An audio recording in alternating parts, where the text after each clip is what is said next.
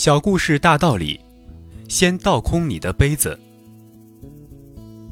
很多年前，某地出了一个自认为才华横溢、智慧无上的文士。每当听见谁说某某禅师如何如何，他就满脸的不屑，心想那些人只不过是群和尚，连大千世界都没见识全，再能耐又能怎样？但是后来。听多了人们不绝于口的赞叹，他决定去亲自检验一下。他拜访的人是当时著名的南隐禅师。听说有文人来访，南隐禅师精心准备了上好的茶叶招待。二人客套完毕后，面对面的坐了下来。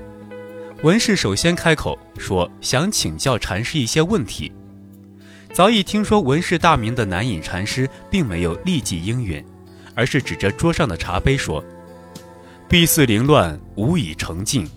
老衲略备了一些茶叶，恳请先生先品一下。”说罢，南隐禅师便拿壶倒茶。几秒钟之后，茶杯已经满了，可是南隐禅师还是继续的倒着，好像根本看不见似的。茶杯都满了，你怎么还倒啊？文士一边阻拦禅师，一边不解地问。因为这茶杯是你呀，禅师答：“我，我实在不明白禅师的意思。”文士摇摇头说：“你的脑袋里早就装满了自己的看法和想法，装满了自己的成见，所以根本无法再将新的东西装进去。既然如此，你让我如何向你谈禅呢？还是先把那些成见和杂七杂八的想法倒掉再说吧。”南隐禅师说道：“文士恍然大悟，顿时满脸羞愧之色。